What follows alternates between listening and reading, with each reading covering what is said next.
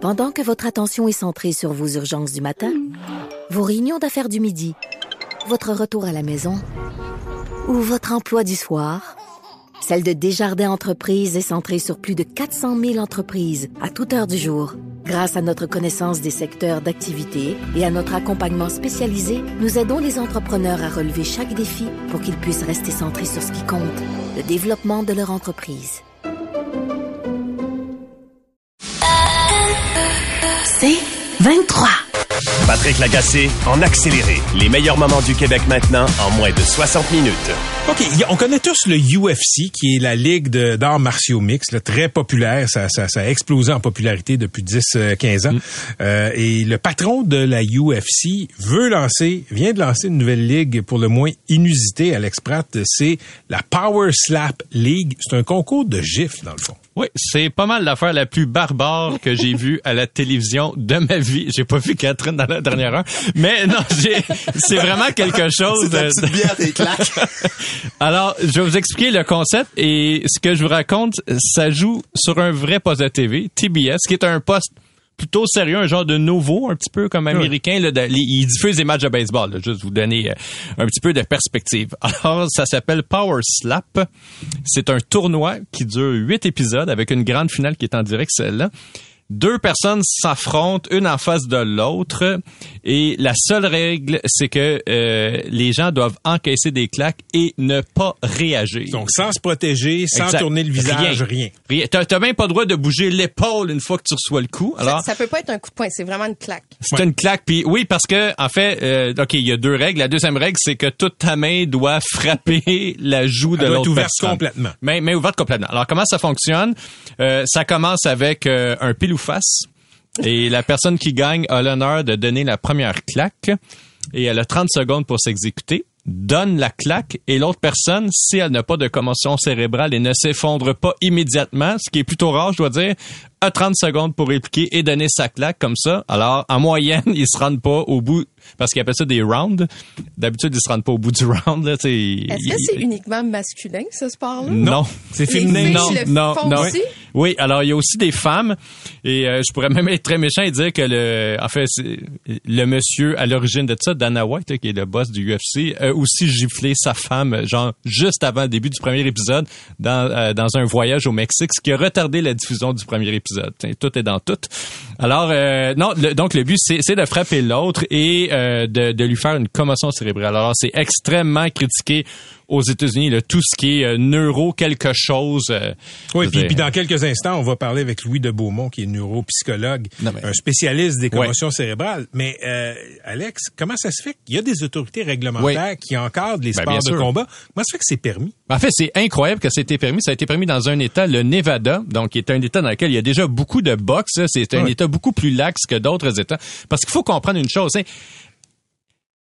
À la boxe, euh, la- qui est pas du tout un sport que j'aime, il y a quand même des règlements. Tu, sais, tu dois faire partie d'une catégorie de poids. Tu, sais, tu dois affronter quelqu'un qui est dans ta catégorie de poids. T'es Il y, vérifié a des, il y a avant. des poids de gants aussi. Exactement. Ouais, tu ouais. t'es vérifié avant. Est-ce que t'es en état de combattre ou pas? Tu sais, Euh, là, on n'est pas là-dedans. Là. J'ai vu des combats. Là, tu sais, c'est des mastodontes contre des gens qui sont plus petits. Tu sais, puis écoute, ça. ça Ah, je pensais qu'il y avait des catégories ben, de poids. c'est- écoute, s'il y en a une, là, je veux dire, j'en ai vu un très, très, très gros sacré, une méchante volée à quelqu'un qui était pas mal, pas mal, pas mal moins gros. Là, Mais tu. OK, là, c'est la UFC qui Ouais. chapeaute ça. Est-ce qu'il y a un potentiel de croissance? Est-ce qu'on le sait? Ben, en fait, ce qui est intéressant, c'est qu'on a les codes d'écoute pour les premiers épisodes, puis il n'y a pas eu de croissance. T'sais, alors, eux, ils s'attendaient à une croissance très rapide là, de ça.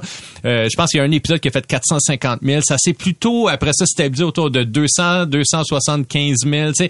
Et évidemment, ça paraît être des gros chiffres, mais à l'échelle des États-Unis au complet, c'est moyennement populaire. C'est par contre plutôt populaire euh, sur des réseaux sociaux. T'sais, comme par exemple, ils mettent les clips sur YouTube où c'est très populaire. C'est très populaire dans certains pays d'Europe de l'Est, notamment la Pologne. Je ne sais pas pourquoi. Plusieurs de ces, plusieurs des personnes viennent de la Pologne d'ailleurs parmi les, on va appeler ça des Même- combattants. même en Russie, là. là, ouais. En Russie aussi, c'est très populaire.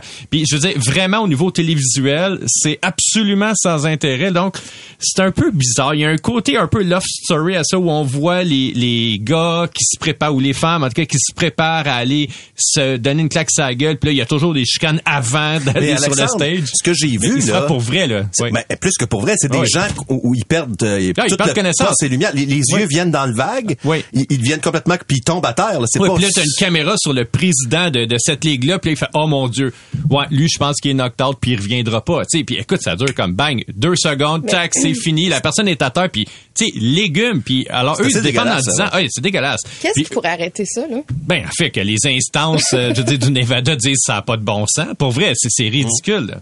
OK, on a Louis Ouais. de Beaumont au euh, bout du fil, neuropsychologue, clinicien, chercheur au Centre de recherche d'hôpital du Sacré-Cœur à Montréal. C'est un expert québécois et aussi consulté ailleurs dans le monde en commotion cérébrale. Louis de Beaumont, salut. Bonjour. Donc, vous venez d'entendre, Louis de Beaumont, ce dont on vient de parler. Un concours de gifles comme ça, ça vous inspire quoi? Ça m'inspire un premier rire. là. Euh, deuxièmement, euh, je trouve ça vraiment, vraiment euh, abrutissant. Il n'y a rien de très, très intelligent. Au plan scientifique, ce qui me dérange euh, le plus, c'est que la, la- façon dont on donne une gifle, puis c'est vraiment très, très intense, comme disait euh, M. Pratt, euh, mais ça induit pour le cerveau une torsion, là. Ce qu'on appelle les pires forces rotationnelles connues pour induire des commotions cérébrales sont induites à chacun de ces coups-là. Euh, ce qui rend euh, la chose très dangereuse en fait pour le cerveau. Dana White va dire par exemple des, phrases aussi intelligentes que euh, ouais mais c'est bien moins pire que la boxe ou qu'il y a 400 à 500 coups qui sont donnés dans un combat. Euh, mais, mais quand même, lorsque tu as un seul coup, puis comme vous disiez tantôt, un seul coup pour essayer de défaire l'autre personne devant toi, on peut s'imaginer que tu y vas de toutes tes forces parce que la dernière chose que tu veux, c'est que la personne puisse euh, riposter. Euh, fait qu'à ce moment-là, ces gens-là sont extrêmement à risque de subir des, des blessures à leur cerveau. Je sais que vous avez étudié les coups à la tête, l'effet là des coups des mises en échec au football, au hockey. Où ça se situe dans l'échelle de dangerosité des, des concours de gifles? Ben, en fait, on peut s'imaginer que de par la nature du coup, qui n'est pas une force linéaire, mais plutôt rotationnelle, le potentiel de commotion cérébrale il doit être proche de 100% en fait euh, dans, un combat, puisqu'il va y avoir au moins une des deux personnes qui va qui va perdre conscience là-dedans, là, de ce que j'ai pu voir moi également sur sur internet, euh, de sorte que on peut s'imaginer que le champion là qui va aller se battre plusieurs plusieurs fois parce qu'il va défendre son titre, euh, ben il y a- il des risques de subir euh, des, des vingtaines, des au moins 20, 30, 40 commotions cérébrales. Et éventuellement, euh, on sait que lorsqu'il y a une multiplication des commotions cérébrales, ben, ça amène à un risque de d'encéphalopathie chronique traumatique, euh, qui est une maladie neurodégénérative de type Alzheimer, là, à un âge qui est très précoce, qu'on peut voir même à- dans la quarantaine. Je, vous pose la question, euh, Louis de Beaumont, mais je pense que je connais la réponse. Ça devrait pas être permis des concours comme ça? Ben, de la même façon, tu sais, puis on peut se questionner, là, de la même façon que des combats de chiens ou de coqs, c'est pas permis nulle nulle part dans le monde. Je comprends pas pourquoi deux humains ont le droit de se frapper d'en face de cette façon-là. Euh, c'est hyper, hyper, dangereux. Là, vous allez dire, sont consentants, sont adultes. Oui, mais euh, c'est quand même nous qui, collectivement, allons payer la facture Mm. euh, de, de santé qui va venir avec à long terme. On sait que les effets des commotions cérébrales sont surtout vécus euh, des décennies plus tard, hein, à la suite des, des coups qui ont été euh, assénés, euh, de, de sorte que collectivement, on a le droit de dire non à ce genre d'imbécilité-là. Merci d'avoir été avec nous. euh, Très, très instructif, Louis de Beaumont. Merci. Ça fait plaisir. Professeur de Beaumont et neuropsychologue, clinicien, grand spécialiste québécois des commotions cérébrales. Alex, on a une régie des sports ici, là, euh, qui encadre la boxe, les sports de combat. Penses-tu que ça a une chance de voir le jour au Québec? Aucune. En fait, j'ai vraiment même de la misère à avoir un marché à la base pour ça. Puis je suis convaincu que le tollé public serait absolument... euh, Honnêtement, au Québec, je vois pas aucune façon de ça pourrait être. Merci, Alex. Merci d'être venu nous euh, raconter euh, la genèse de ce sport-là. Bon, je vais aller me pratiquer. le- Entre go guillemets. Oui, attends-moi, attends-moi, on va se faire un concours euh, Dans la régie. On, on mettra, on mettra de l'audio. Bien sur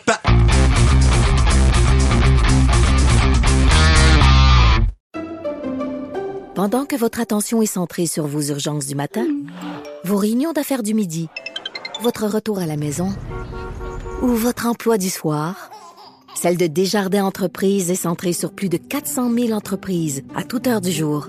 Grâce à notre connaissance des secteurs d'activité et à notre accompagnement spécialisé, nous aidons les entrepreneurs à relever chaque défi pour qu'ils puissent rester centrés sur ce qui compte, le développement de leur entreprise. En 1991, comme Jacques Cartier sur son voilier, je suis arrivé à Rimouski et j'ai découvert cette grande rivière que les Algonquins appelaient le Mactogoek.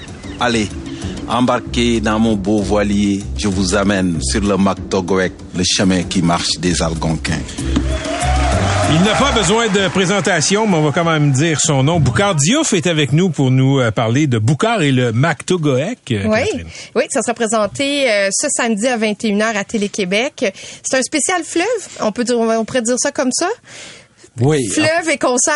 Ben oui, le- c'est c'est mon ancien spectacle. Moi, je faisais. Ça s'appelait le Mactogoek. Oui, Ouais. ça s'appelait Mactogoek, qui est le nom que les Algonquins avaient donné au fleuve Saint-Laurent. Donc, et ce spectacle-là, comme quand il est fini, je, je rêvais d'amener des jeunes de Montréal sur le fleuve, des jeunes issus de la diversité qui qui ont jamais été parce qu'il y a beaucoup de jeunes qui qui, tu sais si les amènes à Ah Québec ils l'ont là, jamais ils vu. sont déjà ils sont pas et donc j'ai j'ai trouvé euh, quatre jeunes comme ça dont une qui est une Inou de Pessiamit une fille une fille d'origine euh, africaine qui s'appelle euh, euh, Leslie il y a Alex qui est un québécois dit de souche puis euh, Joe Philippe qui est mélange Haïti et, Oui, oui. et République dominicaine et donc des jeunes de la ville et je les ai amenés en croisière pendant l'été jusqu'à Gaspé. Je leur ai fait faire de la voile.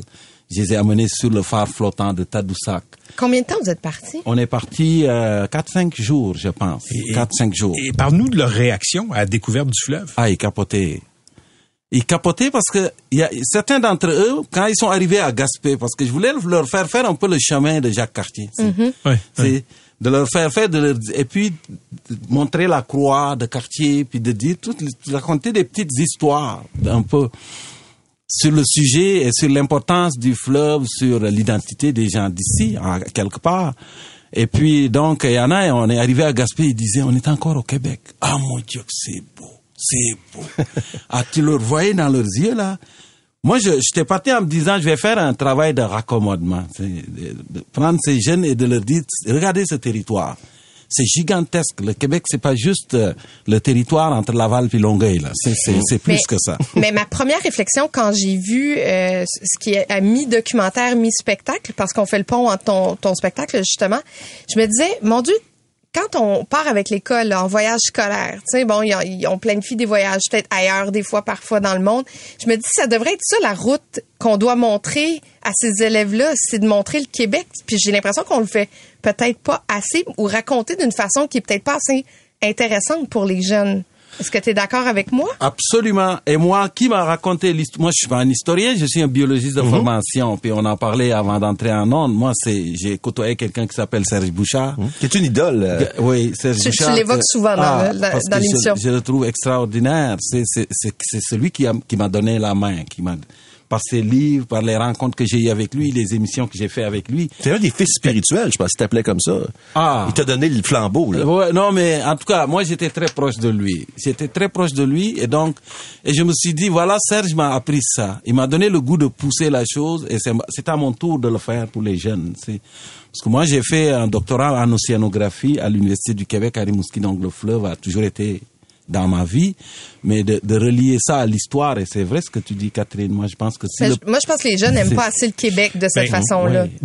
Je- tu sais, je, je, je, je veux pas faire de généralisation, mais c'est, c'est, je regarde les jeunes qui sont nés, comme tu dis, dits de souche, euh, qui ont, qui ont, qui ont- dont les aïeux ont grandi ici, puis il y en a beaucoup qui connaissent pas l'histoire, qui connaissent pas Non. la géographie.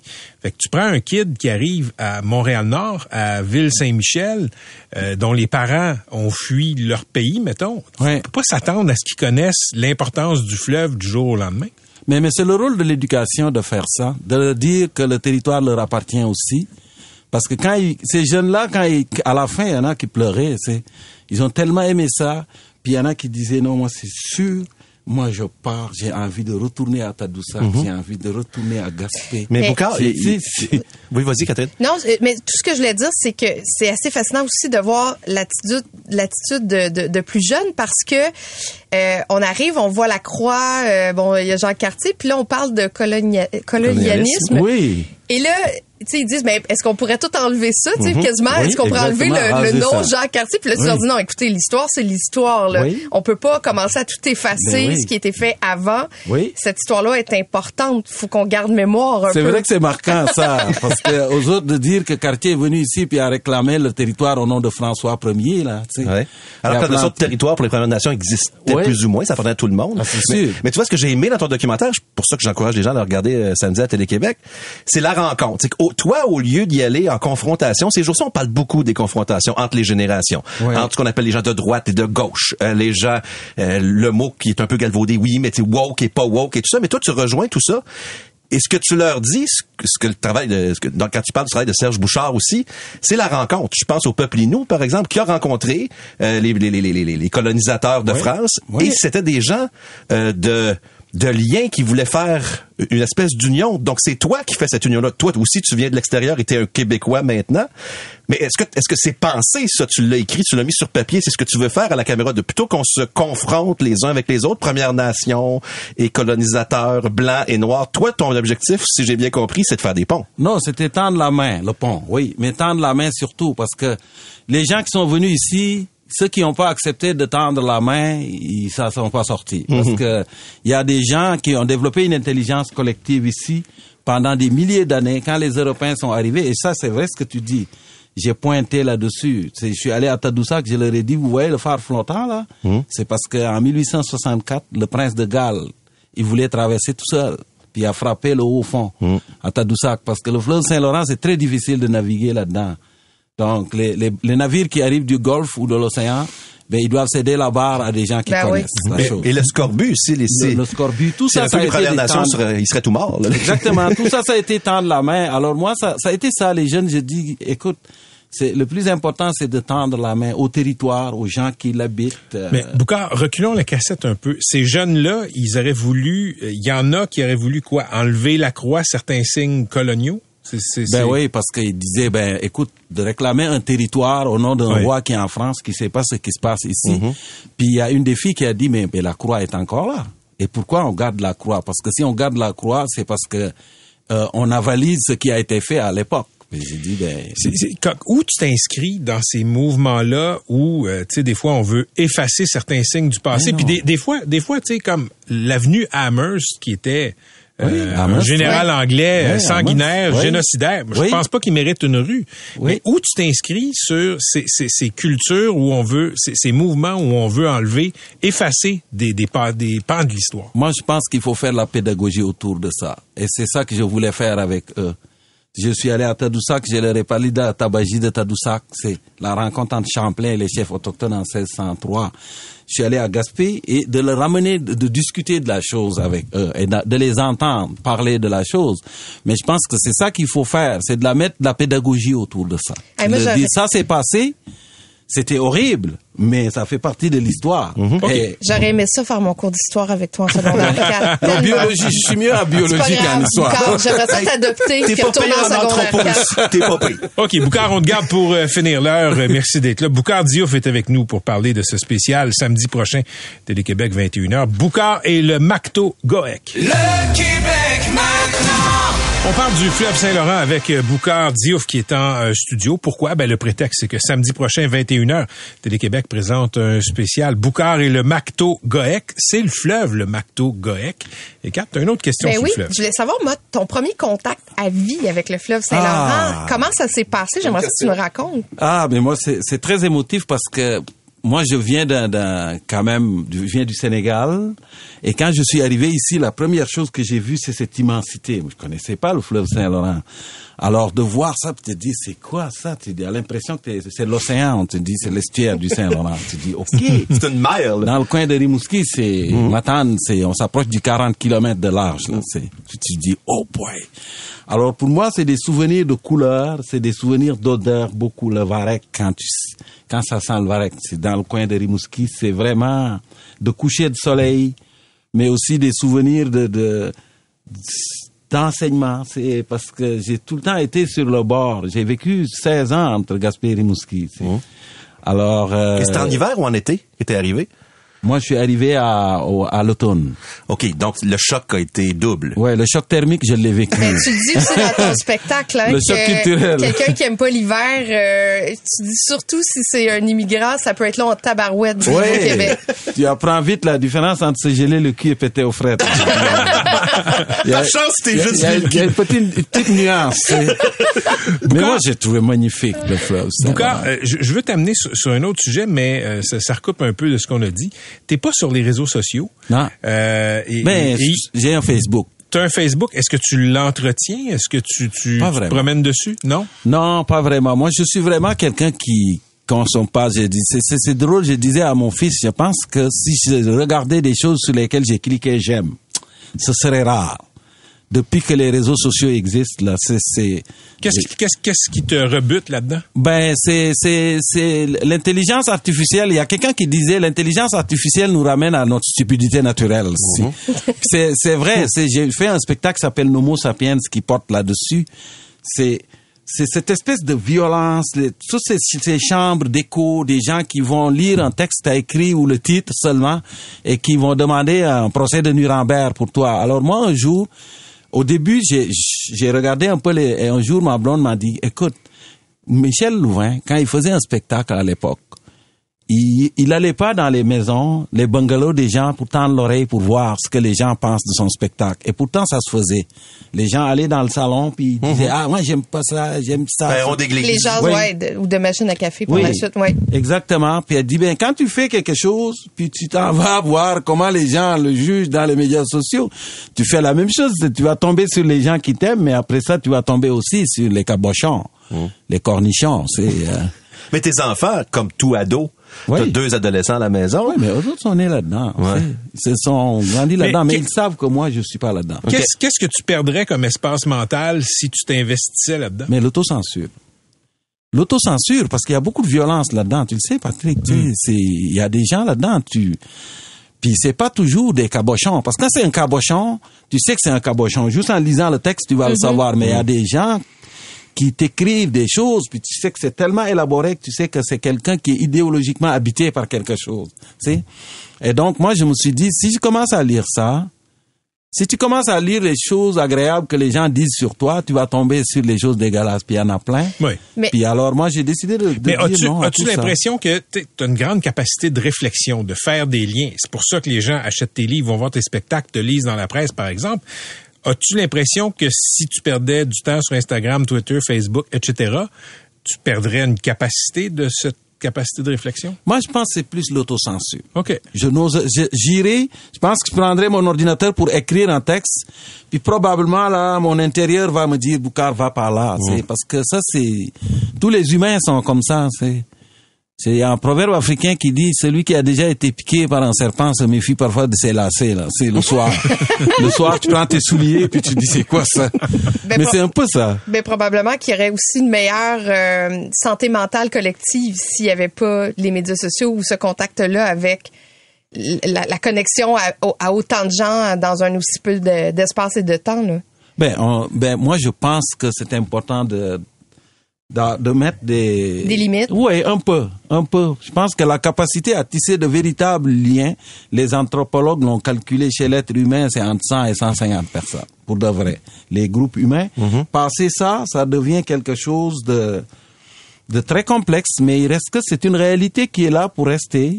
C'est c'est ça. C'est euh, moi quand j'allais à l'école, euh, on nous disait euh, ne sois pas influençable. Maintenant les parents ils disent sois influençable. C'est pas ton grand-père qui le dit, c'est toi. c'est ça, exactement. Mais en tout cas, si allé en politique, et j'en connais beaucoup, je voterai pour toi. Moi, je, moi, je dois vous dire, si vous voulez plus de Boucard Diouf, vous pouvez aller sur boucard-diouf.com pour les spectacles de Boucard. Et il y a aussi le livre Ce que la vie doit à la mort. Ça, Oui. c'est juste si vous voulez plus de Boucard Ouais. qu'aujourd'hui. Et Ouais. samedi 11 mars, 21h, Boucard et le Macto Goek, c'est Oui. à Télé-Québec. Futur président du Québec. Boucard, c'est toujours un plaisir. Ben, merci beaucoup. Merci d'être venu nous voir. Merci.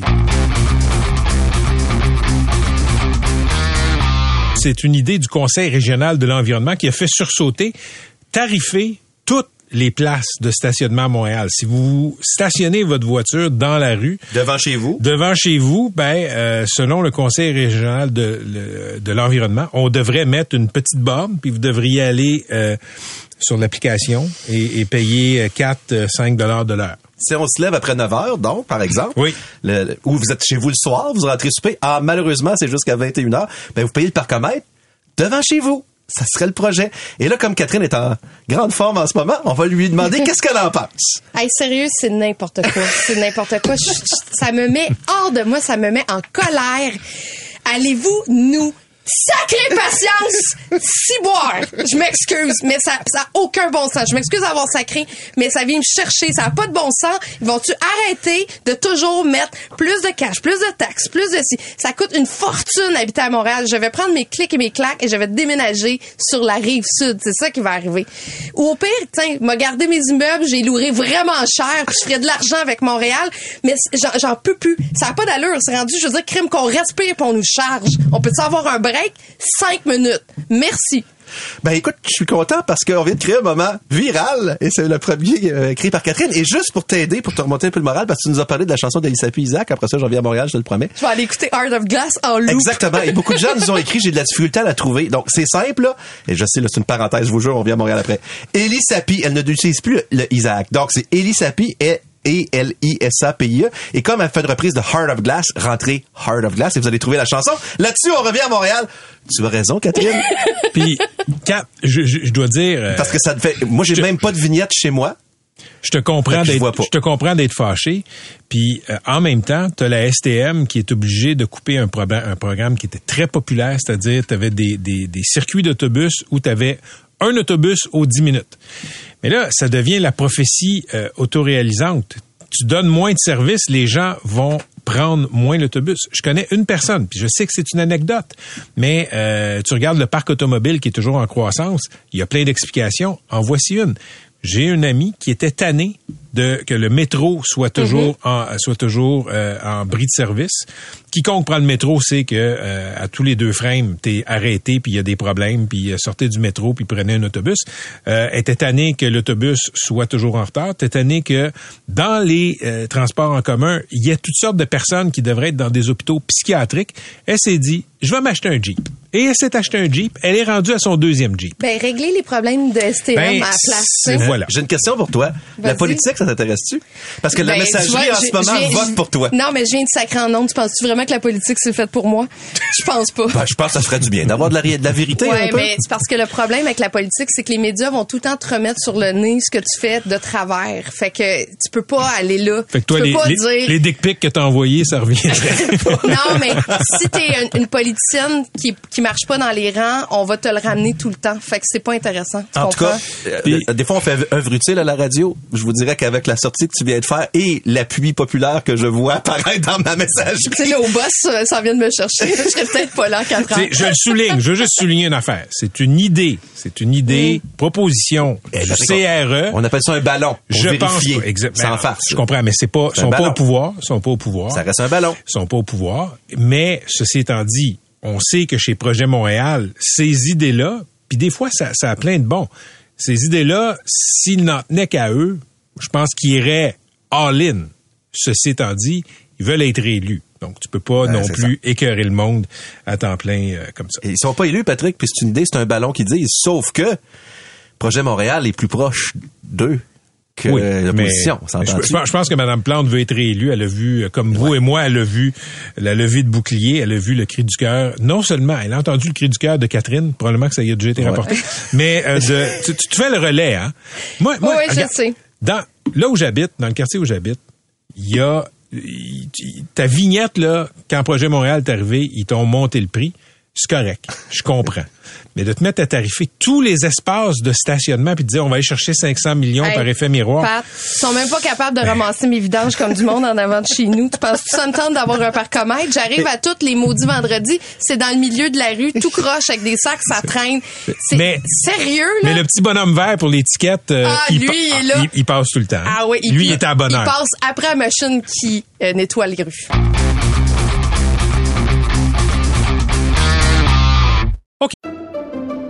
Pendant que votre attention est centrée sur vos urgences du matin, vos réunions d'affaires du midi, votre retour à la maison ou votre emploi du soir, celle de Desjardins Entreprises est centrée sur plus de 400 000 entreprises à toute heure du jour. Grâce à notre connaissance des secteurs d'activité et à notre accompagnement spécialisé, nous aidons les entrepreneurs à relever chaque défi pour qu'ils puissent rester centrés sur ce qui compte, le développement de leur entreprise.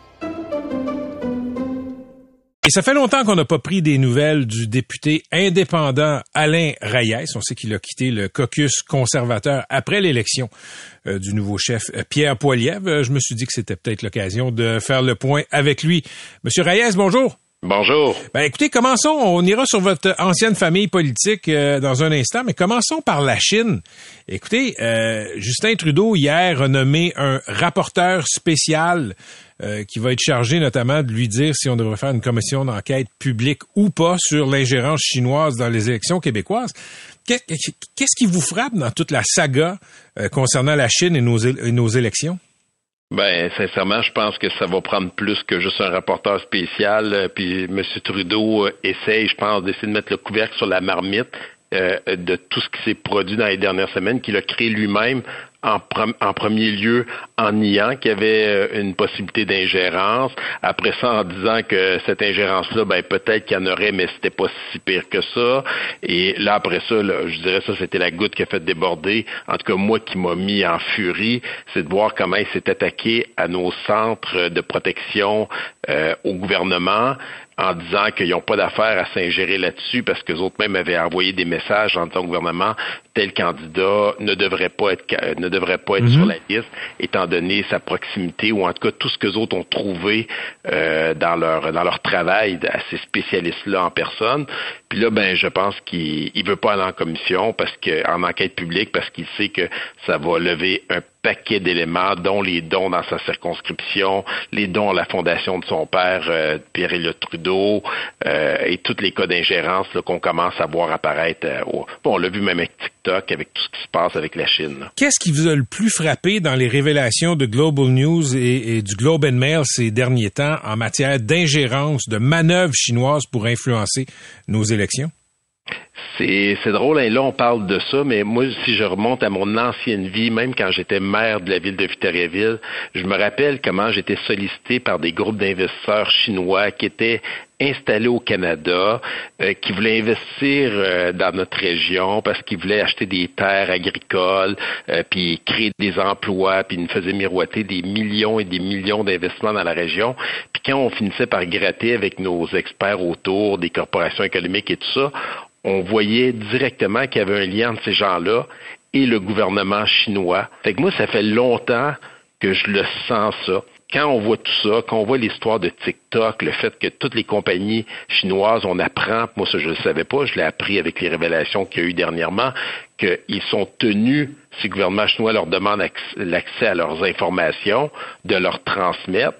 Et on voit comment TikTok est installé partout rejoint une, des millions et des millions de gens et beaucoup de jeunes en plus. On pense aux fake news, on pense à toute cette information-là qui se promène.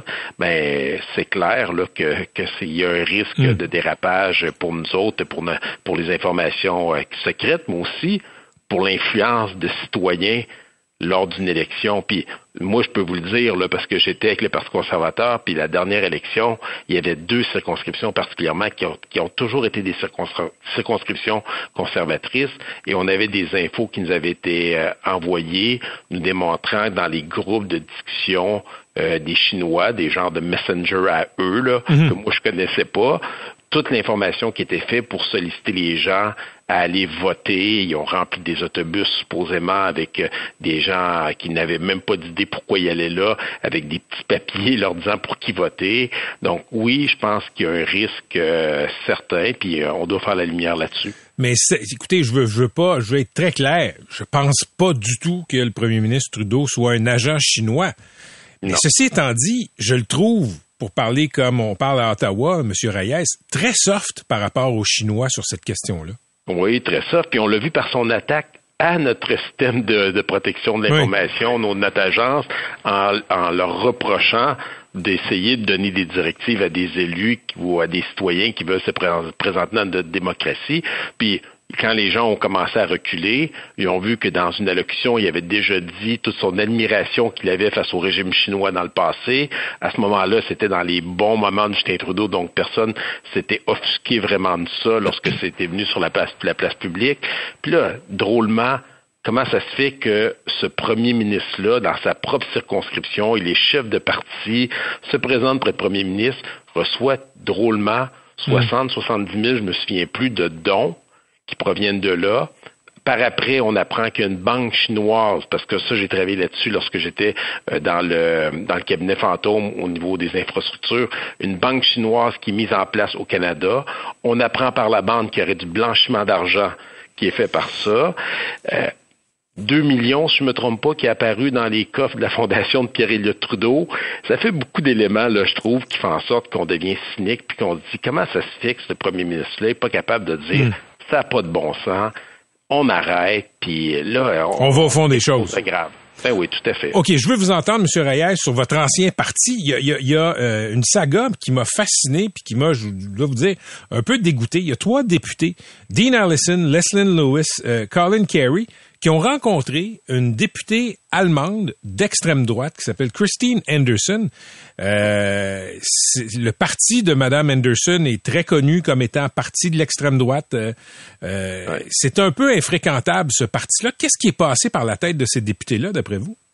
Ben, sincèrement, c'est une démonstration de plus qui explique les raisons pourquoi j'ai quitté ce parti-là par un petit groupe d'individus qui sont devenus des élus, qui sont supportés par des membres qui se sont incrustés dans ce parti-là, qui euh, et qui ont pris le contrôle par leur membership et qui poussent toutes sortes de théories qui sont extrémistes dans leurs propos.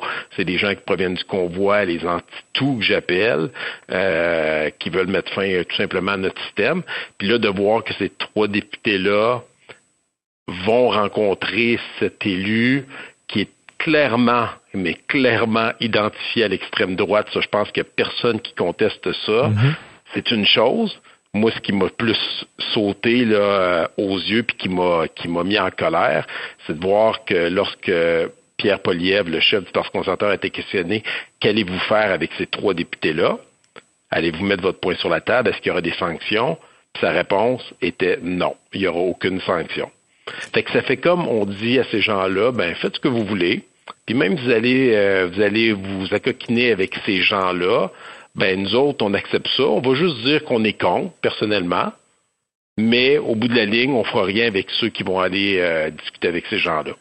Fait que moi, ça, ça me fait peur. Ça me fait peur parce que je l'ai dit à plusieurs reprises. On l'a vu ce qui s'est passé au sud de la frontière avec Donald Trump. On en subit encore les conséquences malgré le fait qu'il est plus président américain par tous les gestes qu'il a posés dans les différentes structures.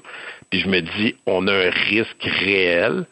Puis ce qui est encore pire, c'est que même les gens qui sont déçus du gouvernement actuel se disent, quelle est notre alternative? Et là, on est dans un cul-de-sac démocratique en ce moment. C'est là qu'on est, puis c'est là qu'on on se ramasse avec plein d'orphelins politiques. C'est là que le cynisme augmente de la population. C'est là qu'on risque d'avoir des gros problèmes dans le futur. OK, en terminant, Alain Reyes, euh, j'imagine que vous avez lu euh, le nouveau chroniqueur de la presse, Régis Labombe, qui laissait flotter une idée, c'était une idée, un, un tandem François-Philippe Champagne, Alain Reyes pour relancer le Parti libéral du Québec. Euh, Est-ce que vous avez envie de changer de job? Pour l'instant, non. Un, c'est très flatteur, surtout venant de Régis. Régis que j'aime beaucoup, que j'ai côtoyé pendant le temps que j'étais maire euh, à Victoriaville. Euh, En même temps, de l'air de Nicodère aussi qui était là. Et euh, mais non, mais cela étant dit, François Champagne, c'est aussi quelqu'un que pour qui j'ai beaucoup de respect. Je dirais même que c'est peut-être le ministre que je préfère le plus à Ottawa. Mais euh, lui comme moi, je pense que nous, on a des objectifs en ce moment différents.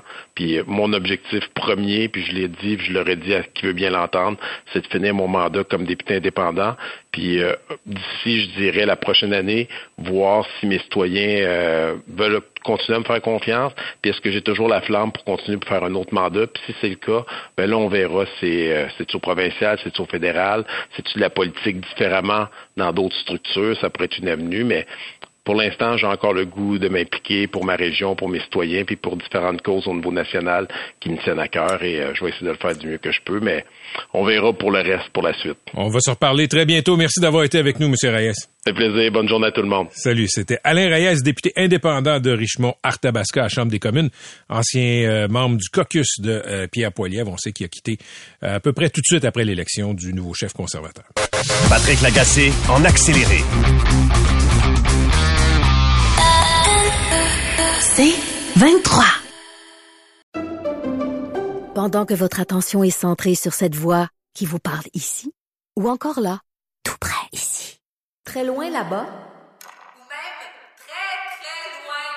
Celle de Desjardins Entreprises est centrée sur plus de 400 000 entreprises partout autour de vous.